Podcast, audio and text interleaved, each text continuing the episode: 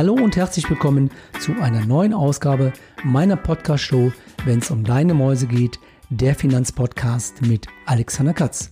Kurz vor dem langen Pfingstwochenende gibt es einen kleinen Zweiteiler von mir, alles rund um das Thema Eigentumswohnung, denn hier gibt es oftmals Unterschiede oder Unstimmigkeiten zu Begriffen, die wichtig sind, wenn du mit deiner Bank sprichst. Und deshalb in dem ersten Teil heute erläutere ich dir die Unterschiede zu den Begriffen Sondereigentum, Gemeinschaftseigentum, Wohnungseigentum und Teileigentum und auf was du hier unbedingt achten solltest. Also bleib dran. Bis gleich. Herzlich willkommen zu Wenn's um deine Mäuse geht, der Finanzpodcast mit Alexander Katz. Wertvolles Insiderwissen und umsetzbare Tipps unabhängig und auf den Punkt gebracht. Mach mehr aus deinem Geld, nach deinen Wünschen. Schön, dass du am Start bist und los geht's. Bevor ich in das Thema einsteige, ein kurzer Hinweis. Ich hatte ja in den letzten Wochen einige Podcast-Episoden zum Thema Corona-Soforthilfen gemacht.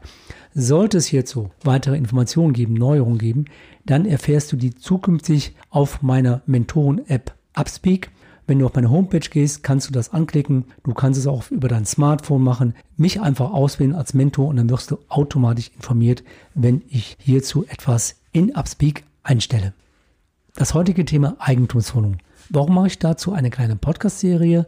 Ich habe in meinen Kundengesprächen immer wieder erlebt, dass es Unsicherheiten gibt, wenn es um verschiedene Begrifflichkeiten in diesem Themenbereich geht. Denn gerade wenn man mit dem Käufer spricht, mit dem Makler spricht und dann die Dinge auch der Bank vorlegt, gibt es sehr viele Rückfragen und manchmal scheitert sogar eine Finanzierung daran, dass nicht alle Unterlagen vorgelegt werden können, die die Bank braucht oder dass in den Unterlagen etwas anderes steht als das, was man eigentlich kaufen wollte.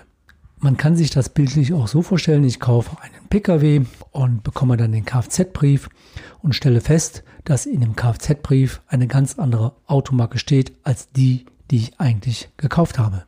Zunächst kläre ich die Begrifflichkeit ab, was ist eigentlich eine Eigentumswohnung. Geregelt ist das Ganze im Wohnungseigentumsgesetz. Das ist also der rechtliche Teil. Dort kann man natürlich dann auch alles nachlesen.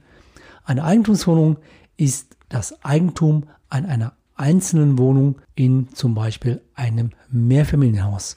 Das heißt, dieses Haus ist aufgeteilt, dass jeder, der dort wohnt, eine eigene Wohnung hat, ob es ein Mieter ist, wo du also als Kapitalanleger gekauft hast und das vermietest, oder wo du Eigennutzer bist und eine eigene Wohnung in diesem Haus für dich nutzt. Und jetzt geht es schon los mit den Unterschieden zu den vier Begriffen, die ich eben genannt habe.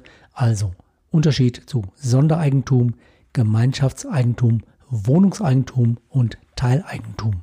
Auch das kannst du dir so vorstellen, es gibt einen leckeren Kuchen und jeder, der an der Tafel sitzt, bekommt ein Stück, kann das essen, das ist dann sein Stück Kuchen. Es gibt aber vielleicht dann noch einen Kuchen und das ist nicht ganz so einfach, denn du bekommst ein Stück Kuchen nicht alleine, dieses Stück Kuchen musst du dann auch nochmals aufteilen. Der erste Punkt Sondereigentum. Ein Sondereigentum ist ein Eigentum, was jedem einzelnen Eigentümer als Einheit zugeordnet wird. Das heißt also zunächst, es ist dein Eigentum. Es ist kein Gemeinschaftseigentum. Dieses Sondereigentum wird aber jetzt nochmal unterschieden zwischen dem Begriff Wohnungseigentum und Teileigentum. Worin liegt jetzt hier der Unterschied? Ein Wohnungseigentum dient ausschließlich zu Wohnzwecken, also der klassischen Eigentumswohnung, die du eigennutzt oder die du an eine Familie oder an einen Single vermietet hast. Das Sondereigentum, was halt nicht ausschließlich zu Wohnzwecken benutzt wird, nennt sich dann Teileigentum. Das kann zum Beispiel sein eine Arztpraxis, eine Rechtsanwaltkanzlei, ein Geschäft oder eine Werkstatt. Und hier sind natürlich Besonderheiten und auch Einschränkungen zu berücksichtigen, denn dann sind zum Beispiel in dem Hausflur mehrere Personen, fremde Personen und nicht nur Personen, die in diesem Haus wohnen. Das muss man dann zum Beispiel berücksichtigen. Oder wenn ich ein Geschäft habe, man hat Laufkundschaft, ist es etwas lauter oder gerade bei einer Werkstatt. Und das sind natürlich wichtige Einschränkungen, die ich immer dann berücksichtigen sollte, wenn ich zum Beispiel ein Wohnungseigentum in diesem Objekt kaufe, wo ein Teileigentum, also eine Gewerbeeinheit enthalten ist und hierdurch halt Einschränkungen in Kauf zu nehmen sind. Wichtig ist noch zu wissen, dass deine Rechte und Pflichten, die du als Eigentümer hast, immer in der sogenannten Teilungserklärung festgelegt werden. Zu dem Thema Teilungserklärung, ein ganz, ganz wichtiger Punkt, komme ich in dem zweiten Teil dieser Miniserie. Wir haben also festgestellt, das Sondereigentum wird einem einzelnen Eigentümer, also dir, zugeordnet und kann Wohnungseigentum sein, kann Teileigentum sein. Jetzt kommt der vierte Begriff. Was ist denn ein Gemeinschaftseigentum? Ich zitiere zunächst mal den Gesetzestext. Da steht nämlich drin, laut 1 Absatz 5 des Wohnungseigentumsgesetzes ist gemeinschaftliches Eigentum im Sinne des Gesetzes das Grundstück sowie die Teile, Anlagen und Einrichtungen des Gebäudes, die nicht explizit im Sondereigentum oder im Eigentum eines Dritten stehen.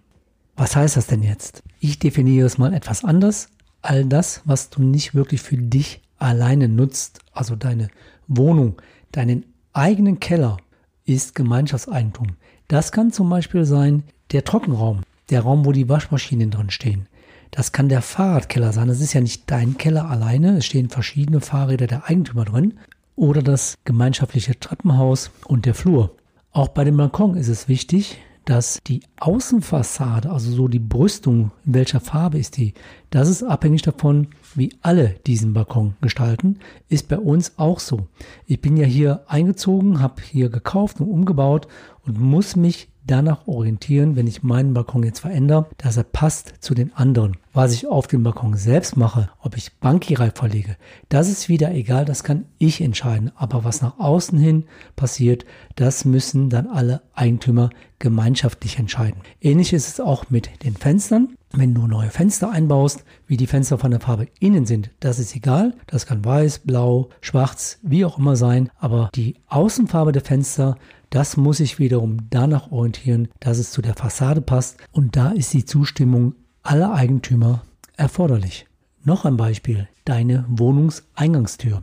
Die Innenseite deiner Tür, also in deiner Wohnung, ist dein Eigentum. Du kannst frei entscheiden, in welcher Farbe du diese Tür streichen möchtest.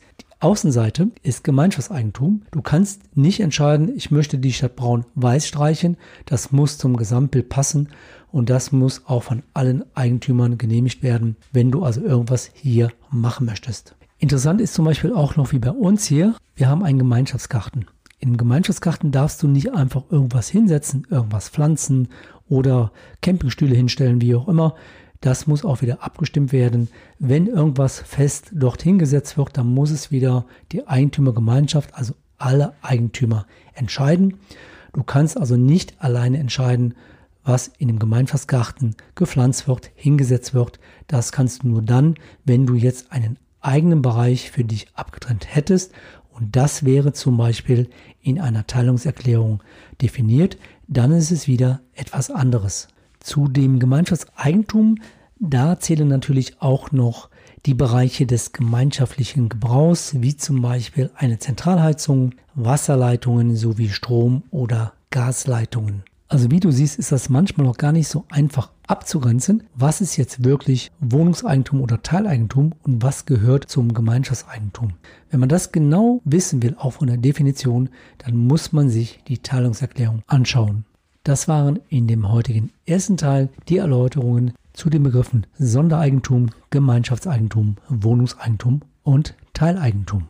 In dem zweiten Teil der Podcast-Serie Eigentumswohnung erfährst du alles rund um das Thema Abgeschlossenheitsbescheinigung, Teilungserklärung. Hierauf bin ich ja heute schon kurz eingegangen. Sehr wichtig, was ist ein Aufteilungsplan und warum musst du den zwingend immer für die Bank vorlegen können? Was ist und wie wichtig ist eine Hausordnung und was bedeutet für dich ein Rücklagekonto, wenn es um Investitionen für das Gemeinschaftseigentum geht? Und dann erläutere ich dir noch in einem kleinen Exkurs, wie du bei dem Erwerb einer Eigentumswohnung gegebenenfalls Grunderwerbsteuer sparen kannst. Das soll es für heute gewesen sein. An dieser Stelle auch nochmals der Hinweis, dass ich gewissenhaft recherchiert habe, aber keine Garantie für die Richtigkeit der Informationen geben kann und hiermit keine Rechtsberatung gegeben ist. Hierfür ist ein Notar oder Anwalt zuständig. Weitere Informationen findest du wie immer in den Show Notes in dieser Podcast-Episode oder in meinem Blogbeitrag unter www.alexanderkatz.de slash podcast bzw. slash blog. Ich wünsche dir ein schönes und sonniges Pfingstwochenende. Bleib gesund und bis zum nächsten Mal, sagt dein Blogger und Podcaster Alexander Katz, der Finanzpodcast, wenn es um deine Mäuse geht. Weitere Infos zu dieser Podcast-Episode findest du in deiner Podcast-App oder im Blogbeitrag zum Podcast unter wennsumdeinemäusegeht.de.